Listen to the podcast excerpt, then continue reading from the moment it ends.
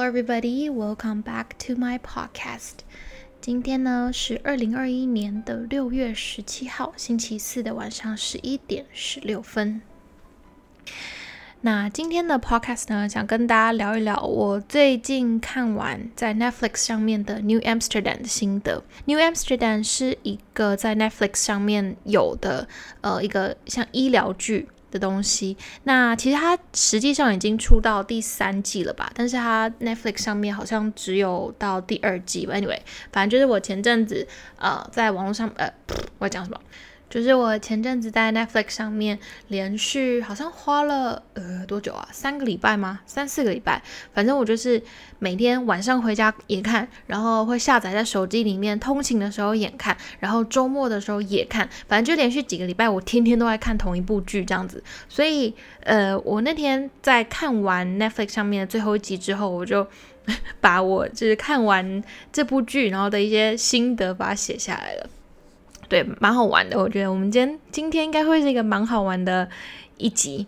Anyway，但是呢，在开始之前，我想要先跟大家聊一聊，诶，一些比较 random 的东西。呃，因为我们今天要聊的是医疗剧嘛，对不对？那我们就来聊一下关于疫苗这件事情好了。那我自己呢，其实是在五月中的时候就，呃，五五月初左右我就预约去打疫苗，然后五月中的时候打了第一剂，然后我。呃，今天星期四嘛，然后我下个礼拜一准备要去打第二季的疫苗。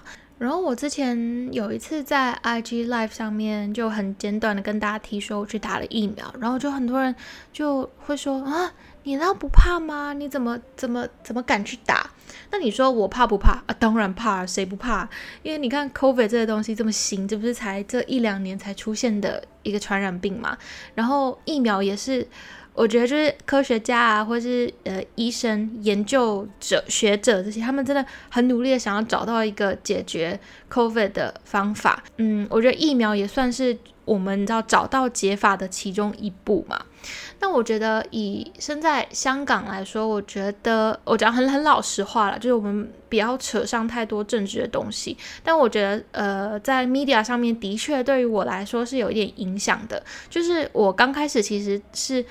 与其说是对疫苗没有自信，我是对于政府跟嗯，我觉得整个社会的氛围没有自信。其实也不只是香港，可能像台湾或是国外也会有很多不同疫苗的新闻。例如说那个 A Z 疫苗，不是说什么年轻人打很容易会血栓啊，会怎么样怎么样嘛？然后香港其实也有很多新闻说打了之后，呃，有什么不。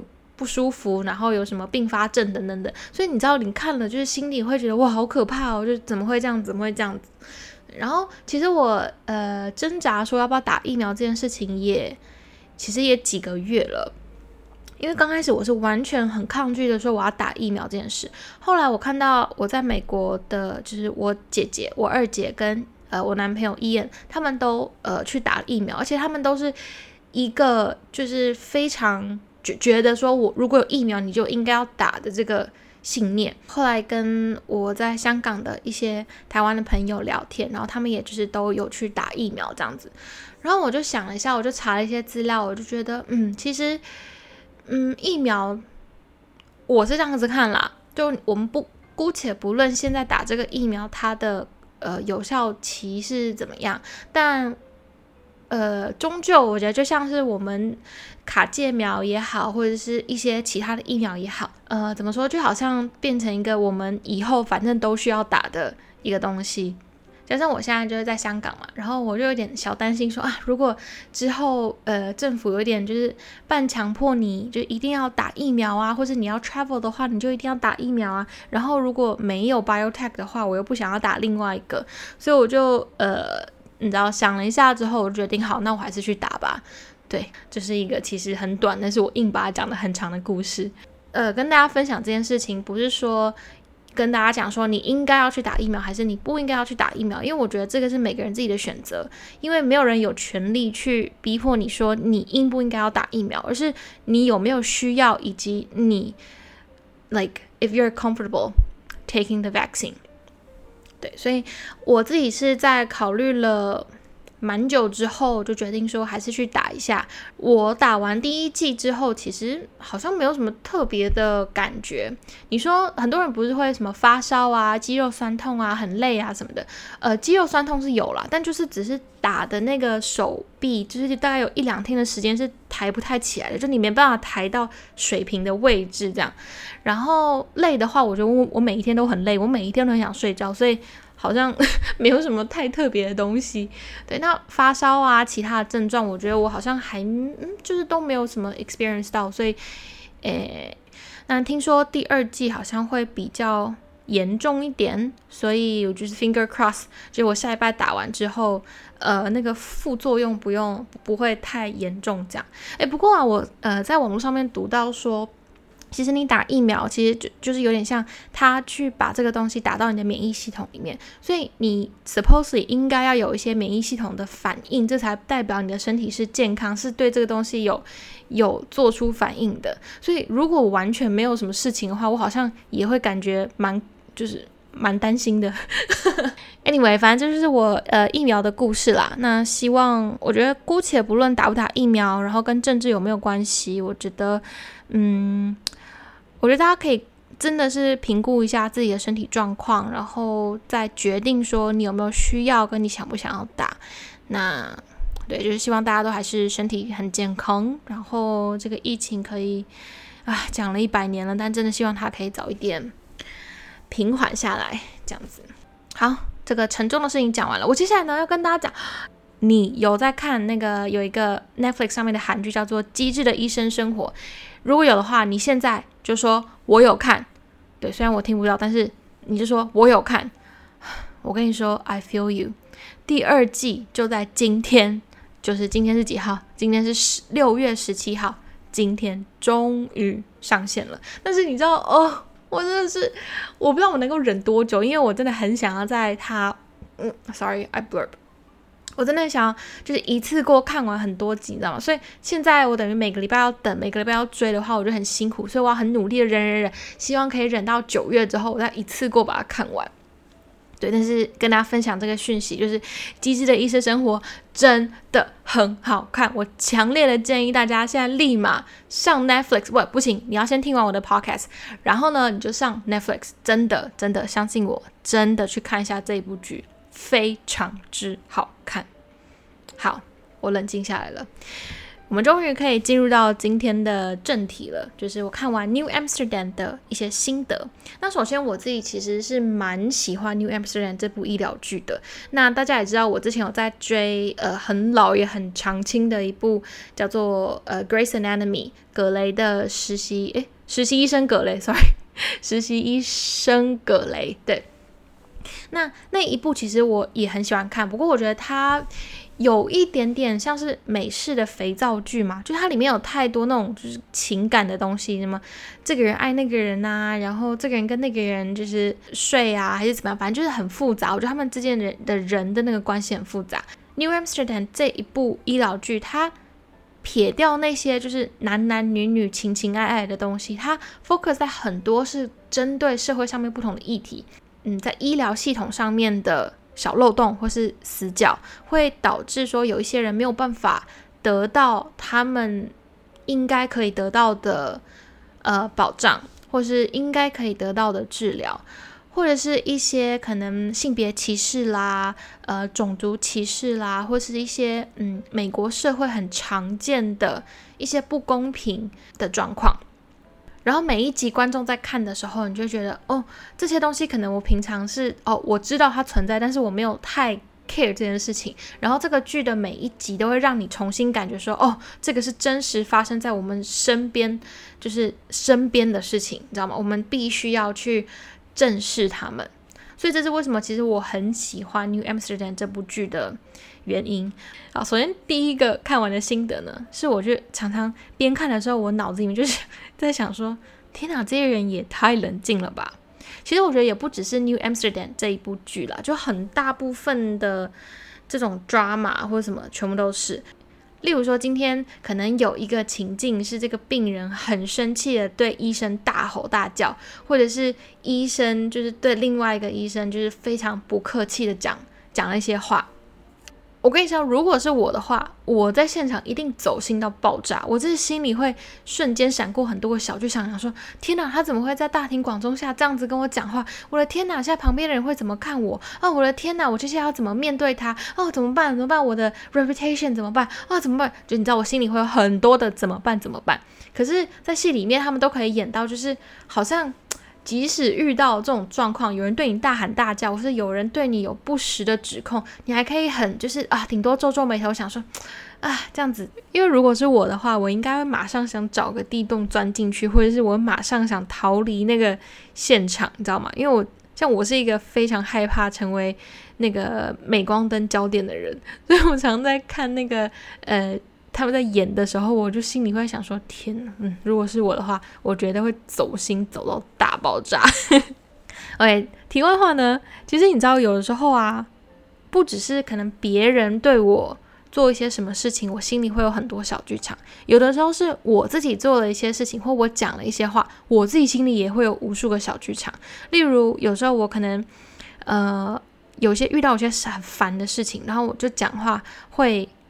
比较会，你知道，不经意的透露出那种很厌烦的语气。例如说，就是我可能讲一讲，就讲，或是，唉，这这是这种，你你懂我意思吗？就是这种叹气啊，或是语气啊，就会透露出一点，就是很很烦躁，或是很无奈，然后你很不爽的感觉。有的时候我没有控制好这些情绪，然后可能在工作上面有透露出这样一点讯息的时候。我自己会意识到之后，我会超在意，然后会超走心，我自己心里就会有非常多的小剧场，我就会想说，完了完了完了，就是我这样子很很不专业，或者是怎么办？我他他会不会觉得，嗯，对我有不同的想法？他会不会觉得我很很很糟糕，或是很讨厌我什么之类的？就是我是一个这么容易会走心的人。然后第二个看完这部剧的心得就是，我真的非常的佩服里面的呃演员，就是或是一些角色，他们演绎出来的那种，就是无论遇到什么事情都可以维持处变不惊的态度。例如说，在戏里面的 medical director，他常常他叫什么名字来的？我现在整个忘记，我看一下哦。嗯，我太哈心。New Amsterdam，突然怎么突然忘记了？哦哦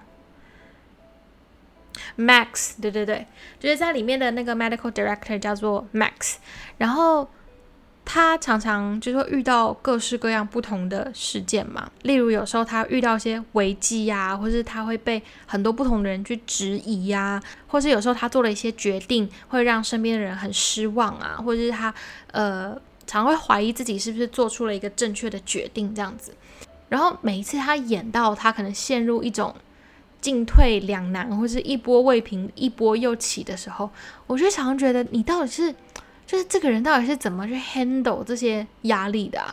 因为像我，我我不能说我是草莓族，就是一压就烂的那种，但我我自认抗压性还算是还好的人，可是。例如说，今天有一个客户他对我发脾气，或是工作上面有还没有解决的事情的时候，我他就会影响我整个人。就今天只要有一件事情我还没有得到一个圆满的解答，我就会一直卡在心里，然后我整个人会变得很很焦虑、很不安，你知道吗？就是这些都是我可以控制住的情绪，可是，一旦有这些东西，它就会变成好像。埋在我身体里面的一个种子开始发芽，就是那种微微的焦虑感。所以，当一个、两个、三个这种焦虑的因素开始在我的脑子里面开始发芽的时候，我就会觉得，哇，就是我好像没办法 handle 到那个很 overwhelming 的感觉。我常常想说，如果是我今天在那个剧的情境里面遇到那些质疑的声音，遇到那一些来自不同地方的压力。我真的觉得我没办法像剧情里面那个角色，就是那个 Max 那样可以沉着的去应对很多事情。就是在剧里面啊，有几次他是因为某些决定而让他身边他很在乎的人感到很受伤，或者是觉得不被尊重，然后他们就有面对面跟他讲这件事情，就质疑他说你这样子怎么样怎么样这样。然后我看了之后，我就觉得哇，今天如果是我身边我很信任的人，或者我很在乎的人跟我讲了这些话，我真的没有办法，就是好好的。做我的事情，就我觉得我整个人都会没办法在状态里面。嗯，其实我一直都非常非常羡慕，就是可以很沉着的人，因为我本身是一个嗯比较急躁、毛毛躁躁，然后藏不住情绪，我所有的心情、我的感受，其实全部都写在脸上，就我是真的一个非常藏不住。自己心里话的人，But don't get me wrong，我觉得这件事情没有不好，而是我会希望我自己在面对更多事情的时候，可以用一个更成熟、更稳重的态度去面对。所以，其实我这几年给我自己最大的功课，就是学着做一个有智慧的人。但我记得我妈跟我说过，你聪不聪明是一回事，这个有有一些东西是。老天给你的，他给你的智商有多高，是一定的。你能够改变的不多，但你能够改变的，你能够控制的，你能够成长的是智慧。你要怎么把生活过得有智慧、有质感，能够看到比别人更远、更深的东西，能够看到自己真的想要什么，而不是嗯，真的。肤浅的去应付生活上的人事物，就是这一点是我这几年给自己最大的人生功课。然后在这边呢，也跟大家分享几个，嗯，我最近读到的一些句子，然后以及我呃想要时时刻刻提醒自己的话。我最近在看一本书，虽然才刚开始看，还没有办法给大家一个很明确的呃阅读的心得。但是我在成呃呃，我是在香港成品买的。然后这本书的名字叫做《每天演好一个情绪稳定的大人》，然后作者是老杨的猫头鹰。对，那我其实才刚刚开始看，然后我就看到一句，我觉得嗯，真的是很符合我现在状况的话。他说：“成长中最紧要的事，就是停止暴露自己，学会隐藏自己。”其实这句话听起来好像，嗯，很多人可能会觉得错吧？你没有必要隐藏自己啊！你你你是谁？那个就是你，你就是要做最真实的你。但是我的理解呢，是所谓的隐藏自己，是去隐藏那些不必要的或是过多的情绪。你有一些东西，你不需要给所有人知道。你的，例如说好了，我今天花了很多时间去做一个 project，我不需要。在 social media 上面讲给所有人都知道，说哇，我最近很辛苦，我最近在做什么什么 project。I mean, yes，你可以做，但是你发出去给别人看的用意是什么？你想要表达什么？或者是你最近可能跟在人际关系上面有一些不好的事情，然后你自己觉得心情很不好，结果你就把这些事情就是公诸于世，给所有跟这件事情没有关的人也看得到的 story 也好，或是 post 也好。我会觉得这些东西其实没有那么必要，你知道吗？这些东西真的是你需要给所有人知道的吗？你有需要让人家知道你的所有的愤怒、所有的不开心、所有的所有的鸟事吗？你知道吗？像我现在也很努力，我每次在想要发泄情绪的时候，当然 OK，我生活中一定会有那些我真的不发泄不行。那我真的很想要，就是我要发一个什么东西喂，我才能够感觉到比较 release 一点。所以这个时候我可能就会发，真的是我非常挚友的几个人，或是我发在我的小账，就是基本上没有什么人会看到。我只是图一个我发出去，我觉得我好像宣泄了一些什么东西的那个感觉。可是我每次在发之前，我就在重复问一下自己，说这个东西是不是真的有必要让别人知道？这个东西是不是真的有被 share 出去，有被抱怨的价值？OK，其实最常发生的事情就是我可能遇到某个很机车或者很烦的客户，我就会截图我们的对话，我想要就很想要发出去。可是我觉得每我每次都要给自己就是拉一个刹车，说 OK，我今天发这出去，然后呢，我能够解决我问题吗？不会，但只会让人家觉得我好像很嫩。你知道，遇到这些事情，遇到一个客户怎么样，我就开始抱怨怎么怎么的。所以，呃，我常常呢就是会。首先，第一个我会先拉自己一把，我说：“OK，先拉个刹车，这个东西是不是真的有要发出去的必要？如果我今天发出去了，我也会给自己大概一个小时的时间，我先消化了，我发出去了，我发泄完了，然后我很长时候一个小时内，我就会把那个贴文或者那个 story 又再删掉，因为我会觉得 OK，我已经过了那个最生气、最 frustrated 的时候了，我没有必要把这些东西让给所有人都知道，你知道吗？”所以，我很想要成为一个无论面对什么事情都可以若无其事的人。我想成为一个好像对什么东西都很淡然、很能够沉着的一个人。然后我那天收到我一个朋友送给我的一句话，我觉得有点当头棒喝的懂的感觉，然后也跟大家分享一下。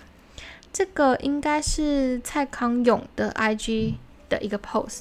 他说：“生活令人愤怒的时候，不要看向那些忙着愤怒的人，要看向那些没有忙着愤怒的人。那些没愤怒的人，一定是注意到了些什么比愤怒更值得专注的东西。别错过那些东西。”我不知道大家看完这句话的，嗯，不是看完，你们没有看到，你们听到，不知道大家听完这句话的感觉是什么。对我来说，真的是一个当头棒喝的感觉。我想说，嗨我，我每天花这么多时间去，感觉很挫折，感觉很很愤怒，感觉很很无奈。然后我忙着对别人生气，我忙着因为别人生气，可是。我在生气的时候，那些没有在生气的人，他们在做什么？他们是不是能够在想解决的办法，或者是他们是不是在做更精进自己的事情？所以，我最近这个是我不断不断的，在我有任何负面情绪的时候，就提醒自己，你知道吗？今天我是不是真的要花这个时间、这个精力，跟我的这个人来做生气这件事情？好。最后呢，是呃，这部剧里面的那个 medical director，我刚刚说叫 Max 嘛，他有一个口头禅叫做 “How can I help”，这个是他里面的一个经典台词。然后每次他讲这句话的时候，我就会也把我自己给带入进去。我现在想说，嗯，其实我也很常这样子跟在在工作上也好，或是在朋友呃之间的相处也好，我很常会跟他们说，如果你有什么需要帮忙的，就找我。其实一方面，yes，我会想要做好我的工作，或是我想要做一个好的朋友的一个 supporter，我想要成为他们背后的那个你知道接住他们的人。可是我觉得更多时候回想起来，其实为什么我会一直不断的会想要做那个 How can I help 的这个人呢？是因为我很需要那个自我的价值感，我很需要被需要的感觉。这个是我上次跟另外一个朋友在聊天的时候，我觉得我们两个很相似的地方，就是今天我的价值是什么？我发现我的价值很大一部分是建立在被需要这件事情上面。当我被人家需要，我被朋友或是被工作上面的客户伙伴需要的时候，我会感觉自己是是能够有发光的机会的。你知道，我会才会觉得我的存在是有意义跟价值的。如果没有这些被需要的感觉，我会有点迷失那个平衡点。我会觉得，哎，我好像我不能够很有自信的跟自己讲说，你在做的这些事情其实都是有意义、有价值的。嗯，我相信一定有很多人可能潜意识里面也是这样子去觉得。我觉得这件事情是很好的。就是你能够知道说有什么有哪一些事情是让你觉得你可以更有自信，觉得自己更有价值的？可是同一时间，我觉得我们都要去练习，去 recognize 自己自我的那个价值感在哪里。我希望我们所有人都可以慢慢去练习，说被自己需要这件事情是很重要的。我们花了很多时间在，不能说取悦别人，而是我们花很多时间在别人身上找到自己的价值感。可是，能不能够有一天，我们可以从自己的身上也找到同样的 value 呢？这是我最近很常在思考的一句话，就是我到底。可以为我自己做些什么？我到底能够有哪些事情真的是为了我自己而做？然后我自己觉得哇，我做到这些事情，我很很很骄傲，很很很感动的。哎，这样好像讲有点奇怪。所以我觉得这也是一个大家可以好好去思考，然后去嗯去想的一件事情。好，以上就是三个我看完这部。剧的前两季之后，就是延伸出来的一些心得吧，跟想法。然后题外话，其实我最近也花了很多时间在问自己，我到底想要为我自己做些什么？因为，嗯，其实说真的，这一年下来，工作也好，或者是我的 YouTube 也好，其实占据了非常非常多的时间跟精力。嗯，我开始也考虑其他的可能性，就是我是不是？嗯，在不久的将来，我可以给自己放一点假，你知道吗？给自己一点时间去沉淀下来，去完全的放松自己。因为你知道，其实，OK，这个是我，嗯，我觉得在工作，只要你一天在工作，其实你很难说你放假是真的放假。我跟你讲，我就真的觉得不可能，除非你的，除非你的工作是。你知道，完全是可以跟生活分开的。不然，你像我的话，我今天假日也好，或是我呃放假的时候也好，我一旦看到有什么跟工作相关的事情，我的心情马上就会就是转换成那工那个工作模式，你知道吗？你问我上一次真的完全放松，没有在担心就是工作啊什么其他事情的是什么时候？哦，我还真的没办法跟你说是什么时候，因为我。太久了，或是我根本就不记得我有，嗯，自从我开始工作之后有这么一天，但是我也没有急着说，嗯，你知道，马上要找到答案啊，或者怎么样的，因为我觉得，因为我觉得我现在是一个真的很用力、全力往前冲的阶段，然后我觉得我体验到那个往前冲带给我的那种，呃，快感吗？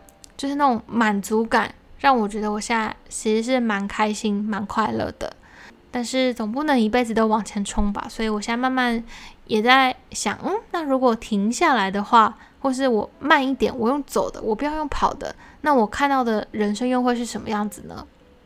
那大概今天就是这样子啦。如果大家有兴趣的话，不要忘记去 Netflix 上面看《New Amsterdam》，真的蛮好看的，相信我，真的，真的，真的，真的。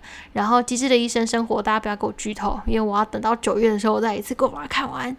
对，好，那大概是这样子。嗯，I will talk to you in my next podcast. Bye.